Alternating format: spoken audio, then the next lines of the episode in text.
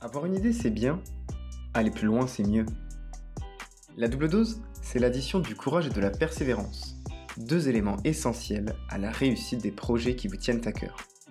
Moi, c'est Alex, et dans ce podcast, je vous emmène à la rencontre de personnalités, entrepreneurs et sportifs, inspirants et persévérants. De quoi vous donner envie de croire encore plus fort à votre double dose. Bienvenue sur votre podcast.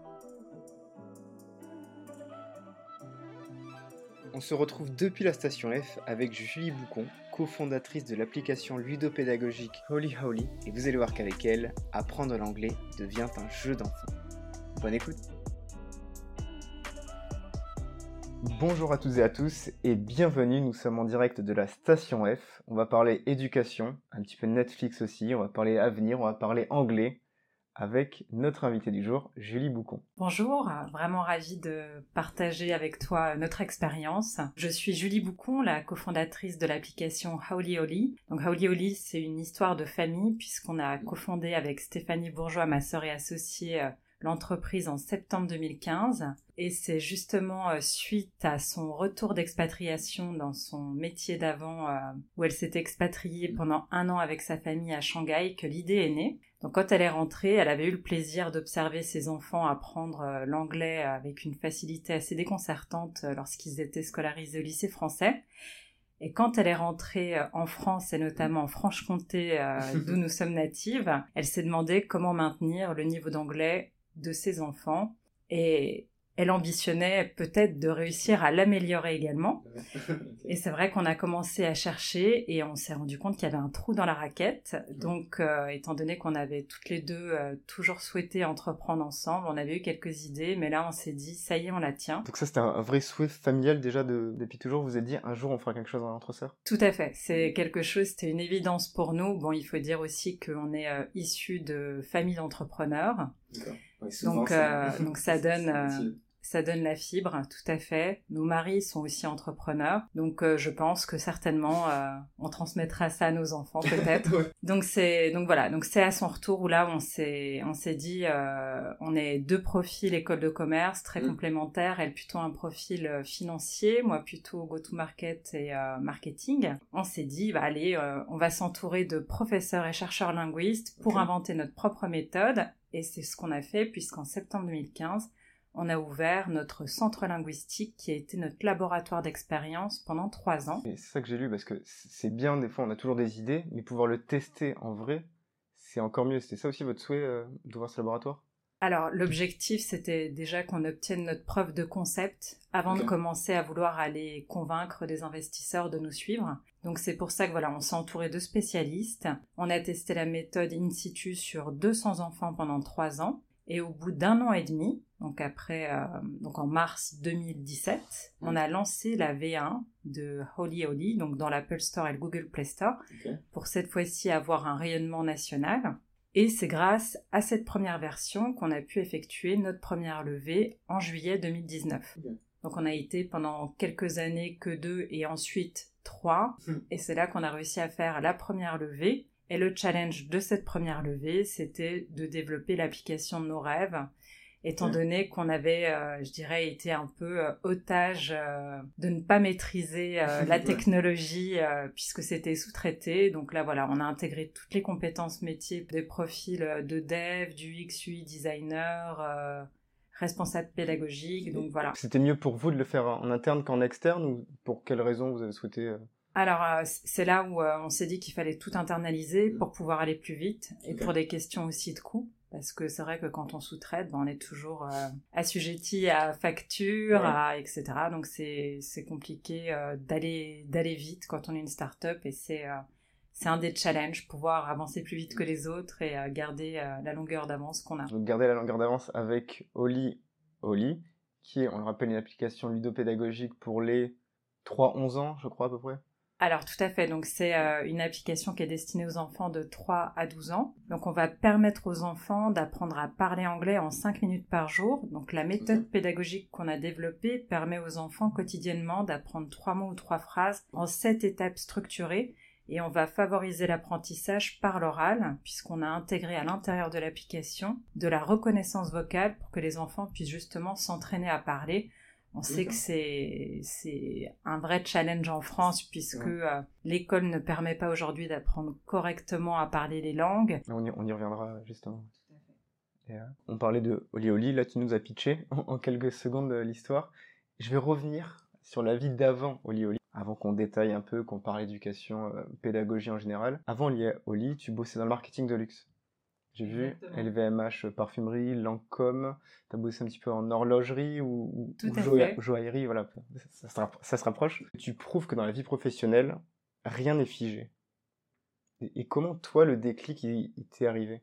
Est-ce que c'est juste ta sœur ou il y avait un autre déclic de te dire, bah, le marketing de luxe, j'ai fait 6-7 ans, j'ai envie de changer de voie, j'ai envie de changer de branche? Alors, il y a plusieurs choses. Euh, c'est vrai qu'à peine j'ai été euh, diplômée, je mm. rêvais déjà la nuit à des nouveaux concepts, à l'époque dans le luxe. Mais j'ai toujours eu cette vision d'essayer d'apporter des améliorations dans euh, tout métier confondu, tout domaine d'activité. En revanche, le déclencheur qui m'a qui m'a donné le go interne de se dire allez j'y vais, j'ai pas peur, on fonce c'est le fait d'être devenue maman. D'accord. Parce que j'ai eu, ce, j'ai eu ce besoin de donner encore plus de sens à ce que je faisais. Et c'est vrai que euh, intérieurement, je me suis dit, euh, dans la vie, finalement, euh, qu'est-ce qui est important? Alors pour moi, je dirais que le haut de la pyramide, c'est la famille, les enfants. Et, et j'ai eu ce, vraiment ce besoin de m'intéresser à ce, à ce domaine qui est les enfants au sens large. Et l'éducation, ça faisait encore plus de sens. Donc euh, quand ma sœur est arrivée avec cette idée, pour moi, je ne me suis pas posé une seconde euh, la question de me dire euh, est-ce qu'il ne faut pas le faire? Pour moi, c'était juste une évidence, c'était le moment. Pourtant, j'avais une fille à l'époque qui avait un an et demi. Et j'étais enceinte de la deuxième. Donc je me suis dit, finalement, il n'y a pas de risque. Le seul risque, c'est de, de me nourrir d'une expérience qui sera incroyable. Mm. Donc, euh, et maintenant, quand je me retourne et que je regarde le chemin qu'on a parcouru, alors on a peu euh, l'opportunité de le faire parce qu'on est beaucoup la tête dans l'opérationnel, mais je me dis, waouh, quelle aventure, euh, pourvu qu'elle dure le plus longtemps possible. Et c'est, et en tant que maman, c'est, c'est fabuleux de pouvoir enrouler mes filles dans l'aventure puisque ça reste mes, mes bêta-testeuses. en permanence, elles me disent « Maman, on pourrait ajouter telle fonctionnalité dans l'appli et tout. » Et c'est trop génial, quoi. Elles me font des, des retours d'usage. Euh. Donc, tu as des stagiaires de, de 5 et 7 ans C'est ça. Exactement. comme ça. Et, et, ce que je trouve bien, c'est que votre solution, c'est une solution que j'ai appelée une solution pour tous depuis un an ou deux, depuis ben, l'arrivée du, ce fameux virus. On parle beaucoup de problèmes liés au décrochage scolaire, suite au confinement, les cours à la maison, et on sait que certains parents, ils n'ont pas forcément les moyens ou les capacités intellectuelles de suivre et d'accompagner leur enfant.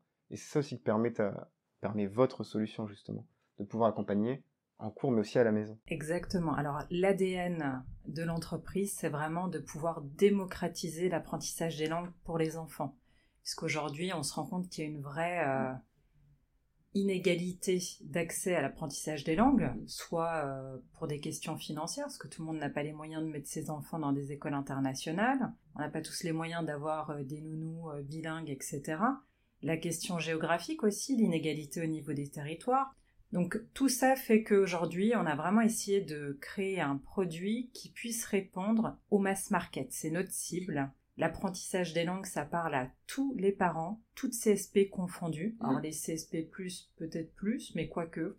Honnêtement, nous on s'est rendu compte que notre marché, c'était vraiment le mass market. Bah, tout, le monde a envie de parler anglais au final. Puis tout le monde sait que c'est un prérequis pour euh, l'avenir et la future employabilité des enfants.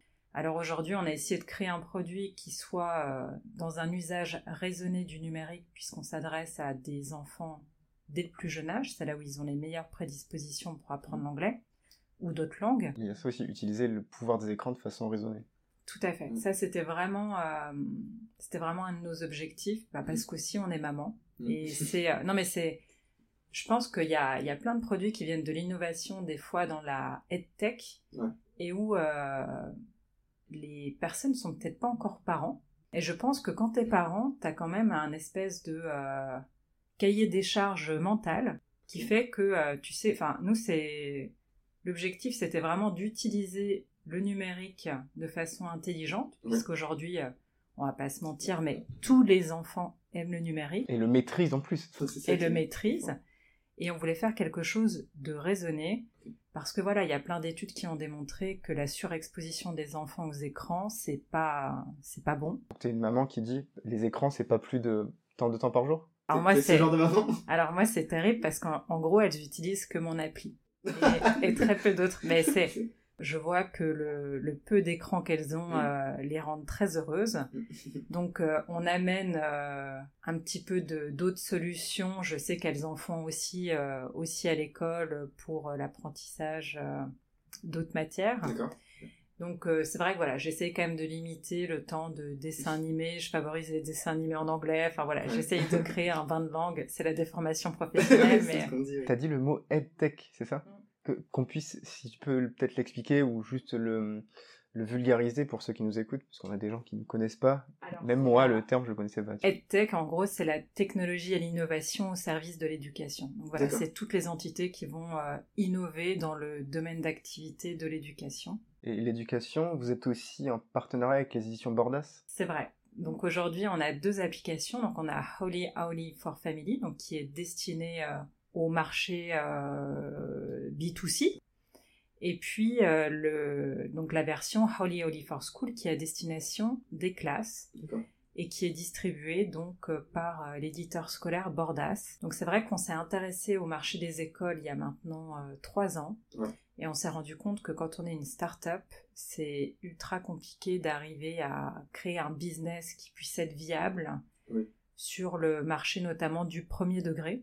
Donc euh, c'est vrai que notre premier marché, c'était le marché B2C, et le fait d'aller tâtonner le marché des écoles à l'époque nous a conforté dans l'idée que le développement de l'entreprise se ferait via le B2C. Maintenant, l'éditeur Bordas est venu nous chercher il y a deux ans parce qu'ils ont trouvé la méthode pédagogique euh, vraiment euh, incroyable. Et c'est là où on s'est dit, bon, bah, avec un éditeur scolaire, ça fait du sens de lancer quelque chose. Et, on se dit que euh, il faut réussir aussi à aider les professeurs pour amener justement plus euh, de euh, plus d'égalité des chances dans notre pays qui est la France. Et on s'est dit que ça passerait également par l'école. Maintenant, c'est vrai que toutes les classes ne sont pas équipées de façon égalitaire. Donc on propose une version pour les tablettes pour que les enfants puissent l'utiliser en auto-apprentissage comme à la maison et une version aussi sur rétroprojecteur. Donc c'est vraiment euh, une, solution clé en main. Donc le professeur qui ne sait pas parler anglais ou qui ne veut pas parler anglais, en gros a tout ce qu'il faut à disposition, puisque l'application permettra à l'enfant d'entendre la bonne prononciation, ce qui est aujourd'hui une énorme crainte chez les professeurs où euh, ils ont cette conscience de se dire je maîtrise pas l'anglais, je vais mettre un mauvais accent dans l'oreille de l'enfant, c'est pas mm. bon, etc. Mais, je me souviens, nous même, on avait des profs, tu vois, qui avaient fait soit des études dans le nord de l'Écosse, et qui avait un accent, tu ne comprenais rien. donc tu as totalement raison. Ah non, mais ce qui est incroyable, c'est que moi, je me rappelle à l'époque, euh, donc on a, toi et moi, on a 10 ans d'écart, parce que tu me disais que tu as 27 ans, et moi j'en ai 37. Mais je me rappelle d'avoir des professeurs qui parlaient, qui étaient profs d'anglais au collège, et qui n'avaient jamais mis un pied en Angleterre ou aux États-Unis, ou, enfin, ou dans un pays anglophone. Et on se dit, mais c'est quand même dramatique, parce que c'est eux qui sont censés quand même transmettre le savoir. Mm. Donc évidemment, ces gens-là n'auront jamais une prononciation native. Donc c'est, enfin. C'est comme un prof de sport que je me fais de sport. Bah, c'est la même chose. c'est pareil, je pense. Mais euh, donc donc c'est vrai que je pense qu'on a encore beaucoup de, choses à apprendre en France et notamment le fait d'exposer le plus tôt possible mm. les enfants justement à l'apprentissage de nouvelles langues le bain de langue, il peut se faire par euh, énormément de, choses, hein, que ce soit des podcasts, des chansons, des petites vidéos, des hein. applications. ça, marche Netflix en VOST Exactement, tout à fait. Non mais enfin, les euh, les Peppa Pig euh, pour les enfants pour débuter l'anglais, c'est fabuleux. Enfin, c'est on est sur des discours simples. Ce qu'il faut, c'est créer un bain de langue mm. et susciter aussi l'envie pour les enfants de de s'intéresser euh, à des nouvelles langues. Et t'amènes justement le prochain sujet, donc c'est parfait. On entend, les médias, on va dire, parlent beaucoup de, euh, du modèle nordique pour la pédagogie, pour l'éducation. On voit pareil bah, chaque début d'année la hausse des ventes des livres méthode Montessori, pédagogie Montessori. Est-ce que pour toi il y a une vraie lacune ou des vrais axes d'amélioration dans le système d'éducation français? Alors complètement. Aujourd'hui, le terme Montessori, c'est un peu utilisé de façon marketing à toutes les sauces. Nous, on l'utilise pas dans notre discours marketing, mais je dirais qu'on a emprunté à cette euh, méthodologie euh, mm. quelques usages, notamment dans le dans l'idée de rendre l'enfant acteur de son apprentissage, puisqu'on sait aujourd'hui que c'est une vraie clé de succès. Donc c'est pour ça que notre, euh, notre application, elle se fait dans ce qu'on appelle en auto-apprentissage. Donc c'est l'enfant qui en cette étape donc, va découvrir trois nouvelles notions quotidiennes, mm. va répéter, va sélectionner, remettre dans l'ordre, va faire la même chose avec un petit effort de mm. mémorisation, faire un petit jeu et ensuite répéter à nouveau. Donc on veut vraiment, euh, à l'inverse de, euh, on va dire, des enfants qui subissent l'apprentissage soit en classe, mm. dans des grandes dans des grandes classes, puisqu'aujourd'hui, euh, voilà, on est à peu près sur euh, moyenne entre 25 et 30 enfants. ce que je veux dire, à l'oral, quand tu fais de l'anglais, tu peux pas, et je me rappelle à l'époque, c'était pareil, que tu sois en CM1, CM2, 6e, 5e, certains n'osaient pas parler parce qu'il y avait trop de monde, soit ils voulaient pas être ridicules, tu as des disparités aussi de niveau entre les élèves. Tu vois, ceux qui ont pu passer des vacances euh, en Angleterre avec leurs parents, ceux qui ont pu bouger. Ah bah clairement. Et je dirais que la deuxième notion sur laquelle on va travailler euh, au travers de notre produit, c'est la confiance que les enfants vont avoir en eux. Et c'est pour ça justement qu'on favorise l'apprentissage par l'oral. Je rebondis sur ce que tu disais avant. Les, les jeunes aujourd'hui n'osent pas prendre la parole. Pourquoi? Parce qu'ils sont pas habitués, parce qu'ils n'ont pas confiance en eux. Donc si on les met dans une posture de gagnant dès le plus jeune âge, de ben, j'ose prendre la parole parce que voilà, depuis que je suis petit, j'ai appris à répéter, etc. Et à me mettre dans une posture euh, j'ai confiance en moi, eh ben je dirais qu'on va pouvoir créer des générations d'enfants qui vont arriver en sixième et qui lèveront tous la main pour prendre la parole. Non mais c'est une réalité. Je pense que si les Américains, je sais pas si tu as déjà vu des émissions où tu vois euh, des petits Américains qui ont 5 ans et qui te font des exposés à l'oral qui sont juste impressionnants. Ils sont pas différents de nous, c'est juste mm. qu'on les a mis dans une posture très différente dès le plus jeune âge. Et tout ça, ça vient évidemment de l'éducation qu'on donne à nos enfants, mais du rôle de l'école là-dedans. Et hum, je dirais que moi, mes filles aujourd'hui, elles sont euh, dans une école qui pratique ce qu'on appelle les classes inversées. Donc, c'est des pratiques pédagogiques traditionnelles, hein, mais euh, où on n'est pas dans des classes traditionnelles finalement avec euh, le tableau, le professeur des écoles et les bureaux des enfants. Là, les enfants vont travailler sous forme d'îlots et euh, selon, on va dire, les niveaux, ils vont en fait, euh, pour certains, découvrir des capsules d'apprentissage la veille de la notion qu'ils apprendront donc euh, le lendemain. et ça permet d'intéresser les enfants au sujet avant de finalement les découvrir tous ensemble. On s'est rendu compte dans l'éducation que pour, que pour intéresser les enfants, il faut justement multiplier les supports d'apprentissage. Donc je dirais que certaines matières, le fait qu'elles soient abordé par le numérique, mm. ça peut être un outil, euh, un outil formidable. Et je vois par exemple euh, dans nos classes pilotes, on a ce qu'on appelle des classes Ulysse. Donc les classes Ulysse, ce sont des enfants qui ont des handicaps. Et on voit que sur notre produit, ils ont des résultats aussi performants que les enfants des classes euh, traditionnelles. Donc c'est là où on se rend compte que finalement l'outil numérique permet en fait une au-delà de l'égalité, euh, l'égalité des chances globales, une égalité aussi de réussite par rapport à des enfants qui auraient euh, des difficultés d'apprentissage. C'est super intéressant et tu parlais du côté euh, ludique, rajouter un petit peu aussi du côté ludique de l'apprentissage et, je... Allez, je vais parler un petit peu de moi. Parlons-en, c'est mon podcast, j'ai le droit. Je donne aussi des cours, que ce soit à la fac ou en école, et c'est vrai que d'entrée, en fait, je commençais l'apprentissage par du côté ludique. Même auprès d'élèves ou de jeunes hommes, jeunes femmes qui ont déjà passé la vingtaine il y a toujours besoin de ce petit côté ludique parce qu'on a envie de passer un bon moment, de passer du bon temps, même quand on apprend. Bah, il a été prouvé justement chez les enfants qu'ils euh, apprennent beaucoup mieux quand ils s'amusent. Mm. Donc c'est euh, c'est en ça où il faut casser la routine d'apprentissage et utiliser différents, euh, mm. différents supports d'apprentissage. Et le numérique, et à mon sens, on ne peut pas l'utiliser dans toutes les matières. Mais, mais c'est. C'est sûr qu'en physique-chimie, ça va être plus compliqué, mais.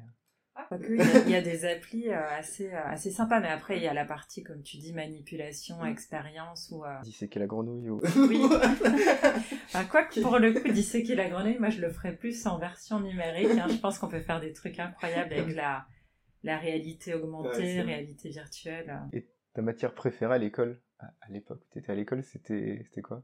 Alors, moi, j'aimais beaucoup les sciences. Ok. Ouais. Pour, pour quelle raison? Ce côté, euh, ce côté euh, découvrir, euh, apprendre des nouvelles choses, être aussi dans le, dans le présent et dans le futur. Je dirais qu'il y a certaines matières, bon, comme l'histoire, où c'est, passionnant, mais moi, enfant, c'était pas des choses qui me passionnaient forcément, ce qui s'était passé avant, quoi. Ce qui m'intéressait, c'est... L'après. Ouais, l'après, tout à fait. Mm. Ok innovant. Je, mm. vois totalement. J'ai écouté, avant de te rencontrer, des, émissions sur lesquelles tu es intervenu. J'ai lu quelques articles. Et hum, je crois que c'est chez Bismart que tu disais on apprend toute sa vie. Et tu parlais de l'importance d'avoir conscience qu'on a tout à apprendre et surtout tout à prouver. Et là, je parle au sens un peu plus large que le sens scolaire. Alors, en effet, et je pense que c'est euh, une valeur fondamentale qu'il faut avoir quand on décide d'entreprendre parce que euh, ben, tu en gros il faut, faut partir du principe que tu ne sais plus rien. Moi typiquement je venais de l'industrie du luxe de grands groupes.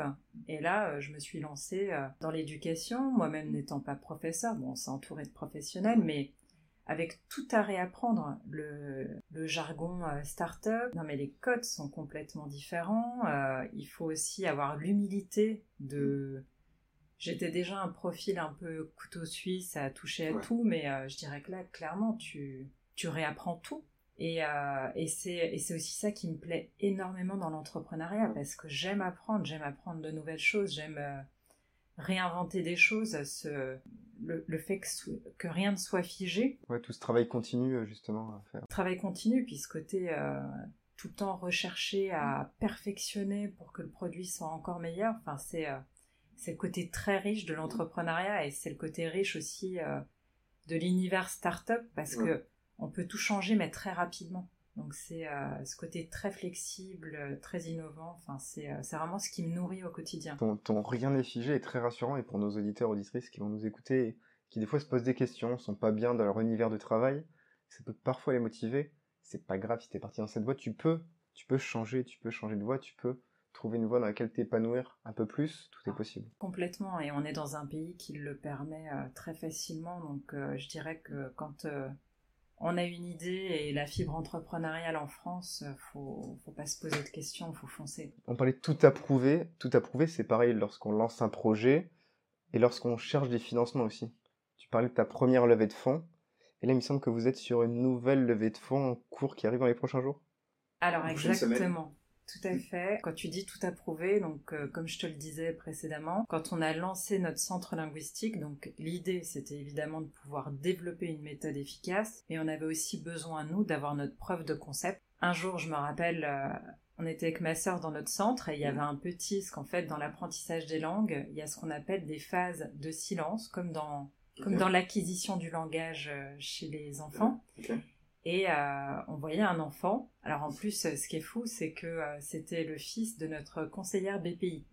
Donc le truc un peu rigolo. On le voyait progresser, mais euh, et en fait, d'un seul coup, il a eu une sorte de déclic et c'est devenu un avion de chasse, mais incroyable. Et là, nous, ça nous a fait notre, euh, ça a été notre preuve de concept marquante de l'efficacité de notre méthode. Aujourd'hui, il est à l'ENA. Non, il est encore, euh, là, il doit être, euh, il doit être au collège maintenant. Conseiller d'Obama, voilà, à 10 ans, c'est vrai que c'est énorme. Non, mais t'as raison, c'est une preuve de concept aussi humaine qui prouve les bienfaits de ton application aussi. Et, et c'était Ludivine Romary de Mayeli, que j'ai eu dans un précédent épisode, qui m'en parlait, la difficulté aussi pour les femmes de trouver des financements Alors c'est une, c'est une vraie réalité, donc il y a le ressenti qu'on peut avoir, ou moi je peux te partager notre expérience, mais il y a aussi les chiffres. Et aujourd'hui, c'est que 2% des femmes mm. dans enfin, qui, qui, ont des startups qui sont fondées ou cofondées par des femmes qui arrivent à lever des fonds. 2%. C'est, juste. Peu ridicule. Ah ben c'est rien du tout quand on sait qu'il y a euh, alors je ne sais plus exactement si c'est 45 euh, ou 49% des boîtes qui sont montées par des femmes. Donc tu imagines un peu le, le niveau de financement, le gap est juste énorme. C'est vrai que il faut, à mon avis, prouver davantage quand on est une femme. On est beaucoup plus challengé et la parole est souvent mise en doute. Et c'est vrai que moi, ce qui m'a dérouté quand on a commencé notre première autre show, c'était le fait que systématiquement, on nous parlait de notre organisation familiale. Comme si ça... Mais, enfin, vous êtes marié, euh, vous avez des enfants, qui s'occupe des enfants, etc.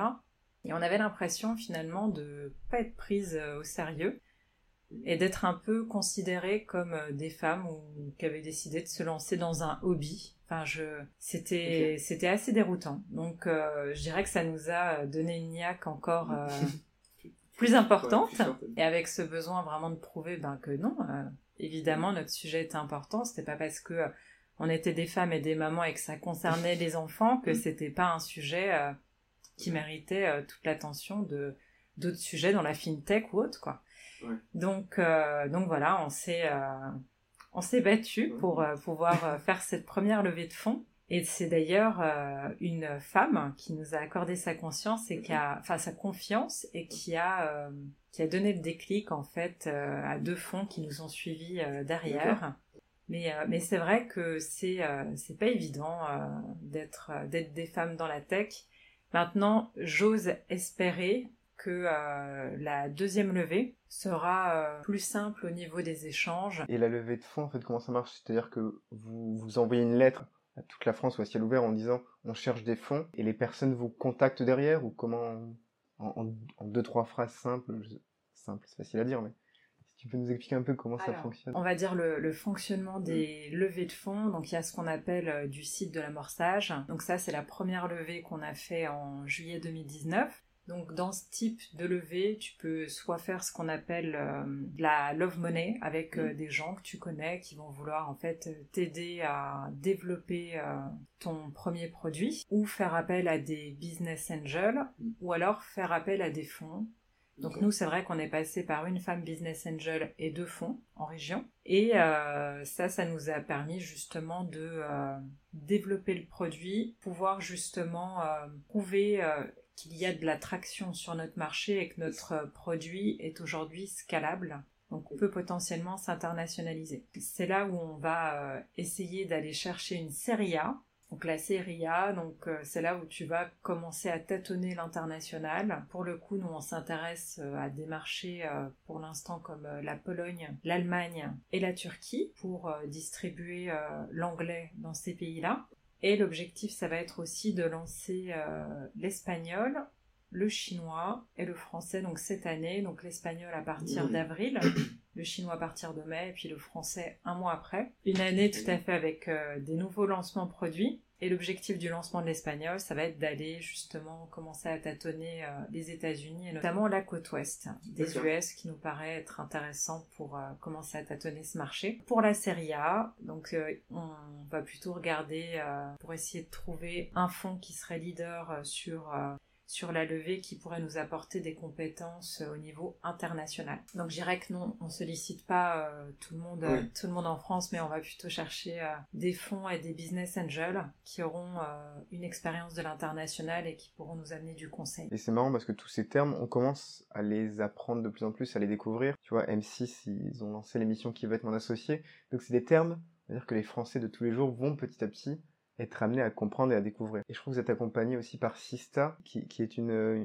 j'ai plus le terme, mais c'est une association. C'est un collectif, tout à fait, donc qui rassemble euh, des femmes et des hommes, pour justement amener euh, plus de parité au niveau de des investissements dans la tech. Très bien. Et tu, tu parlais de cette femme justement qui vous a bien aidé, qui vous a accordé sa confiance, en toute conscience. Et il y a d'autres, il y a des personnes qui t'inspirent comme ça au quotidien? Alors il y en a, il y en a énormément et euh, je pense souvent à Greta Thunberg qui, euh, qui, a, 19 ans et je me dis ça fait déjà 3 ans qu'elle se bat pour le combat du siècle qui est euh, l'environnement. Mm. Et je dirais que ce qui m'a toujours dérouté avec cette femme, parce que maintenant 19 ans on peut la considérer comme une femme, c'est que c'est qu'elle elle a fait preuve d'une comment dire, d'une... Euh, Peut-être abnégation ou je ne sais... Je sais pas si je dirais abnégation, mais euh, elle a été euh, toujours très convaincue de son sujet et de mm. son plus jeune âge, elle a finalement euh, réussi à, ben, d'un, à convaincre, mais aussi à devenir une figure emblématique de l'environnement, mais de façon euh, mondiale. Et, euh, et, quand je la voyais s'exprimer à ses débuts, je trouvais que elle avait un aplomb qui était juste, juste incroyable. Bon, pour son âge et pour. Enfin... J'imagine qu'elle est le fait d'être surdouée comme elle amène mm. aussi une maturité dans, dans ses réflexions, dans ses propos aussi, qui peut paraître un peu déroutant pour l'âge, mais euh, enfin c'est vraiment quelqu'un qui m'impressionne et à mon avis qui continuera à nous impressionner euh, dans les années à venir. Tu parles de, de, cette jeune fille qui a des rêves, des ambitions, des projets. Et, j'ai lu aussi que tu étais fan de la devise de Walt Disney. Ouais, si, si, tu peux si tu peux rêver, fais-le. C'est si tu peux le rêver, tu peux le faire. Et ça, tu le, ça, tu le mets tous les jours dans ta vie, c'est une petite sauce que tu mets euh, dans ta cuisine quotidienne Complètement, et euh, c'est vraiment quelque chose que j'essaye euh, d'inculquer aussi à mes filles. Parce que je pense que pour vivre et pour bien vivre, il faut rêver. Enfin, moi, c'est quelque chose qui me porte et qui, et qui me donne envie d'avancer. Je pense que dans la vie, on a tous besoin d'avoir euh, des targets et dès l'instant où tu les visualises et que tu t'en donnes les moyens, je pense que tous les rêves sont réalisables. On retiendra cette phrase de Walt Disney. Ça permettra à nos éditeurs aussi de continuer, comme je l'ai toujours, continuer de rêver, ne jamais abandonner et toujours avoir en tête des idées, des projets. On reste un petit peu dans l'univers de l'imaginaire avec le terme hamster. Oui. Parce que j'ai vraiment tout parcouru euh, presque de ta vie? Voilà, j'ai. C'est ce que je vois. Sur un post Instagram, tu disais que ta, ta sœur était justement ton âme sœur. Donc c'est-à-dire que tu crois toi à ce concept euh, d'âme sœur? Comment tu le vois en fait? Alors, je pense que dans la vie, on a plusieurs âmes sœurs qui peuvent prendre différentes formes, que tu peux rencontrer en amour, en amitié, euh, mm. dans la famille, dans les relations professionnelles. D'accord. Et je dirais que pour le coup, je considère vraiment ma sœur comme mon âme sœur, puisque euh, ce qui est assez incroyable et ce qui a été déroutant pendant longtemps, c'est qu'on dans notre boîte, on ne s'est jamais dit qui fait quoi. Bon, maintenant on a été obligé parce qu'on est 16, évidemment, mais euh, pendant longtemps, on s'est jamais dit qui fait quoi. Et on, finalement, euh, naturellement, mm. chacune savait ce qu'elle devait faire. Et c'est ce côté euh, très, euh, très fusionnel et très instinctif, ça laisse pas place au doute. Donc même dans les périodes les plus compliquées, on n'avait même pas échangé. Quand il y en a une qui était, euh, par exemple, pendant le chemin de, de, croix de la levée de fonds, quand il y en a une qui était au fond du trou, l'autre, elle redoublait d'énergie, mais naturellement. Enfin, c'était juste incroyable. Et je dirais que ce côté très, très fusionnel nous a toujours porté et c'est en ça où ce que je pourrais donner comme euh, conseil aux entrepreneurs qui se lancent, donc d'un, c'est de pas se lancer seul, ça mm. c'est vraiment une erreur. Toujours besoin de s'appuyer sur quelqu'un et de bien choisir cette personne. Et je, et je vois le fait de ne me poser aucune question sur mon association euh, en tant qu'associé, mais c'est une richesse incroyable au quotidien. Mais, mais c'est vrai que la, la, plupart des personnes que j'ai justement en interview, Harold Gardas, de comme le disait, c'est que le choix de l'associé, c'est fondamental en fait dans la réussite du projet. On peut avoir la, meilleure idée du monde si on prend le mauvais associé ou si on s'associe mal, et ce projet il peut capoter du, jour au lendemain. Donc ça c'est, t'as raison et, c'est pas, marrant, mais en fait je n'ai pas le terme, mais c'est euh, drôle de voir que tu arrives justement à lier cette vie perso, vie de travail, vie de famille, que tu arrives vraiment à bien lier tout ça, et c'est aussi rassurant pour les investisseurs, comme tu le disais, de réussir à tout gérer dans ton quotidien. C'est ce qu'on demande de toute façon à une chef d'entreprise aussi. Exactement. Et, euh, et c'est vrai que quand on s'est, euh, enfin, quand on a annoncé ce projet-là à nos maris, ils nous ont dit oh, faites pas ça, d'entreprendre ensemble, vous êtes tellement fusionnels, vous avez mm. tellement une belle relation, ça risquerait de gâcher euh, votre relation et tout. Et en fait, ce qu'on leur a dit, parce que eux-mêmes sont chefs d'entreprise, on leur a dit, à l'inverse de vous, nous, en fait, on n'a pas été, euh, on n'a pas repris une entreprise familiale où tu mm. dois, euh, je dirais, euh, subir certains choix.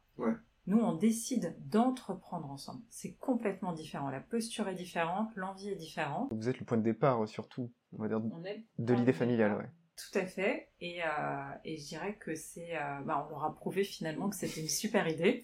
Nous, on est encore euh, plus heureuse parce qu'on passe encore plus de temps ensemble. Et, et, au niveau de la gestion familiale, bah, ce, qui est, ce qui est assez marrant, c'est que il m'arrive euh, des fois quand je pars en déplacement et que euh, Stéphanie elle est à Besançon, bah, qu'elle elle prend mes enfants. Et, on a toujours une organisation qui permet à l'une et à l'autre de, de gérer euh, les choses au mieux pour la boîte.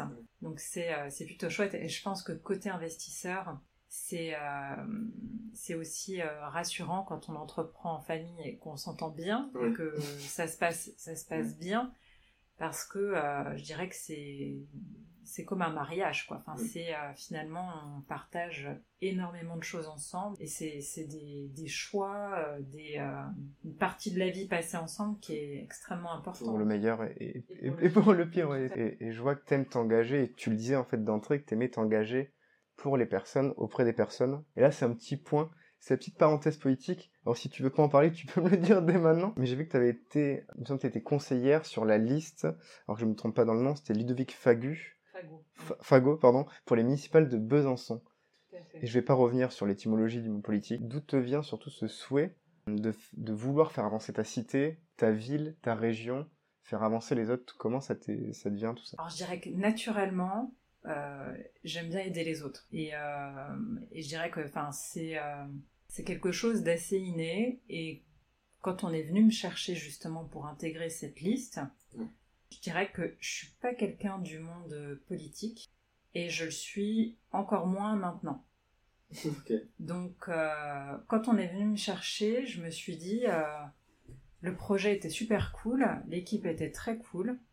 Donc, je me suis dit, bah, Lego, en fait, il y a tellement de choses à faire pour faire avancer cette ville que j'ai participé à cette aventure humaine qui était vraiment incroyable. Après coup, on a perdu, mais je me suis quand même retrouvée élue puisque j'étais dixième sur la liste. Alors j'ai, euh, je dirais, euh, fait le job euh, quelques mois et j'ai laissé ma place à des gens qui pouvaient s'investir au niveau de la municipalité, puisque depuis le départ, j'ai jamais eu d'ambition politique et moi j'étais vraiment là pour porter un projet et aider à faire avancer les choses dans tout ce qui était lié à l'éducation, au numérique, à l'innovation. Et aussi, euh, il y avait un projet qui me plaisait beaucoup, qui était en lien avec les animaux, parce que j'adore les animaux. Donc c'est pour ça que, euh, que voilà, je les, ai, euh, je les ai aidés, parce que j'aime filer des coups de main. Maintenant, c'est vrai que la politique, c'est pas. C'est pas un domaine qui me fait vibrer. cette, phrase, ça, je, lis qu'on va vraiment la retenir. Donc là, je, je prends la posture de Bourdin vous me dites, Madame Bancon, que vous ne ferez jamais de politique. non mais c'est vrai. Donc déjà, on, te propose le ministère de l'Éducation nationale demain. Honnêtement, euh, jamais. Non mais on, a l'audio, on a l'audio. On saura le ressortir en tout cas. S'il y avait un conseil que, que tu aurais aimé recevoir enfant, s'il y avait un conseil qu'on aurait pu te donner euh, à la Julie qui avait 10 ans, quel conseil t'aurais aimé recevoir? Alors, ce que j'aurais aimé recevoir, mais pas à 10 ans, mais euh, je dirais euh, avant 6 ans, mm. c'est euh, apprends toutes les langues que tu peux, parce qu'après, tu pourras toutes en apprendre davantage en un claquement de doigts. Et, je, me rends, je me rends compte quelle difficulté c'est aujourd'hui d'apprendre des nouvelles langues. Je mm. rêverais de parler chinois, japonais, arabe, russe, mais aujourd'hui, quand tu es adulte, que tu es la tête dans le guidon, alors d'un, il y a le côté temps, et de deux, il y a le côté capacité cérébrale à pouvoir le faire. Toutes, les, toutes ces langues qui sont loin de notre euh, langue d'origine, un enfant qui aura justement appris des langues avant 6 ans va mettre en place des mécanismes qui lui permettront justement d'apprendre des nouvelles langues en toute facilité. Donc j'aurais aimé en fait qu'on me, me permette ça plus jeune et de me dire oh, bah, aujourd'hui, tu vois, pouvoir me la raconter, dire oui, bah, je maîtrise cette langue euh, Non mais il y a des gens qui et, ces gens ont souvent la même histoire. Ils sont euh, issus de binationalité, etc. Et voilà. Donc ça, ouais, ça j'aurais rêvé. Mais si tu pouvais avoir le, talent de tes rêves, ce serait ça, c'est parler toutes les langues? Ah ouais, clairement. Mm. ça, ce sera vraiment mon rêve. Et c'est le micro-learning, je crois, la meilleure méthode pour apprendre des langues? Et c'est ce qu'on propose en fait, tout à fait. C'est vraiment de séquencer les apprentissages. C'est comme le sport, c'est comme la musique si tu pratiques un petit peu chaque jour, ça va permettre de muscler le cerveau pour pouvoir mettre en place des mécanismes et apprendre durablement. Tu veux dire que le micro-learning, on peut le transposer dans tous les systèmes de vie, que ce soit du sport, de la musique, du... surtout? Tout, je pense, ouais, clairement. Tout ce que tu veux apprendre, si tu le séquences, ça permettra euh, d'apprendre durablement. Et pour les enfants, c'est encore plus vrai dans le sens où euh, on dit qu'un enfant de 5 ans, il a à peu près 4 minutes de concentration. Par jour? Non, non. Ah. non, quand il apprend quelque ah, chose, ça, ouais, il a un niveau de concentration de l'ordre de 4 minutes. il a une capacité à pouvoir se concentrer qui dure 4 minutes. Ouais. donc oui, le micro-learning, c'est sur la meilleure solution. Tu, tu maîtrises un sport aussi euh? Tu maîtrises un sport? Alors, euh, je, fais, euh, je fais un peu de sport et euh, ce que j'aime faire, c'est du sprint. Alors ça, c'est un peu le côté, le côté entrepreneur qui a pas beaucoup de temps et se dire, allez, je vais optimiser en 30 minutes, je vais réussir à me défouler, ça me fera du bien au corps, à l'esprit et puis ça me recharge en énergie aussi. Donc c'est du sprint en vélo.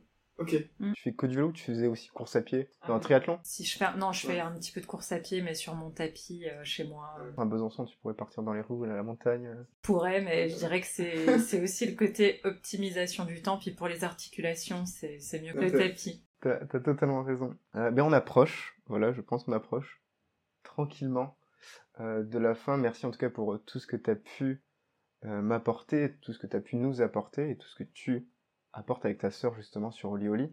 Est-ce que tu veux peut-être conclure par, euh, par un sujet qu'on n'aurait pas abordé ou une envie euh? Non, bah en, conclusion, je dirais déjà merci parce que c'est toujours un plaisir de pouvoir parler de sa passion. Et puis, euh, si je peux, au travers de ce podcast, apporter de l'optimisme et surtout susciter des envies d'entreprendre, mm. bah, je dirais que pour moi, le pari sera gagné et et je suis ravie pour euh, ceux qui souhaiteront me contacter de pouvoir euh, potentiellement leur donner des coups de main ou euh, mm. leur filer des conseils parce qu'au démarrage, on a toujours besoin de conseils. Et, et pour ceux qui s'intéresseraient aussi au fait d'intégrer la station F, je pense que c'est c'est une belle opportunité pour se créer un écosystème dans tous les domaines d'activité confondus et puis, euh, et ça, il y a des outils qui sont mis à disposition pour pouvoir euh, commencer à, à, entreprendre et apprendre à entreprendre, puisque c'est c'est la clé de succès aussi de toujours continuer à, à apprendre. Tu disais. merci pour tout, Julie. On, laissera bah, tous tes contacts, toutes tes coordonnées dans dans les détails du podcast. Ils pourront te contacter pour tout ce qui est Station F justement. Les petits détails aussi sur Oli Oli, on n'a pas parlé du modèle éco, mais euh, voilà, en 2-3 secondes, vous avez un abonnement qui est de 4,99€ si vous abonnez à l'année, c'est ça? C'est exactement. Et de 9,99€ si vous prenez un mois, euh, juste, euh, juste un mois tout seul, voilà. Globalement, voilà, j'ai pas voulu partir trop longtemps sur le modèle éco, mais globalement, les gens pourront se renseigner, pourront tester, s'ils ont des enfants, même s'ils n'ont pas d'enfants, pourquoi pas essayer? Merci beaucoup Julie de m'avoir accueilli aussi au sein de la station F. Je te souhaite euh, ben, voilà, une très très bonne journée, une très belle année pour ta levée de fonds aussi qui arrive très prochainement. Euh, qu'est-ce que je peux te souhaiter aussi? Ben, voilà, le, bonjour à ta sœur, évidemment. Avec plaisir et merci beaucoup euh, pour ce temps d'échange ensemble. Merci à tous de nous avoir suivis. On se retrouve très vite pour un prochain épisode. Julie, bonne fin de journée. À bientôt.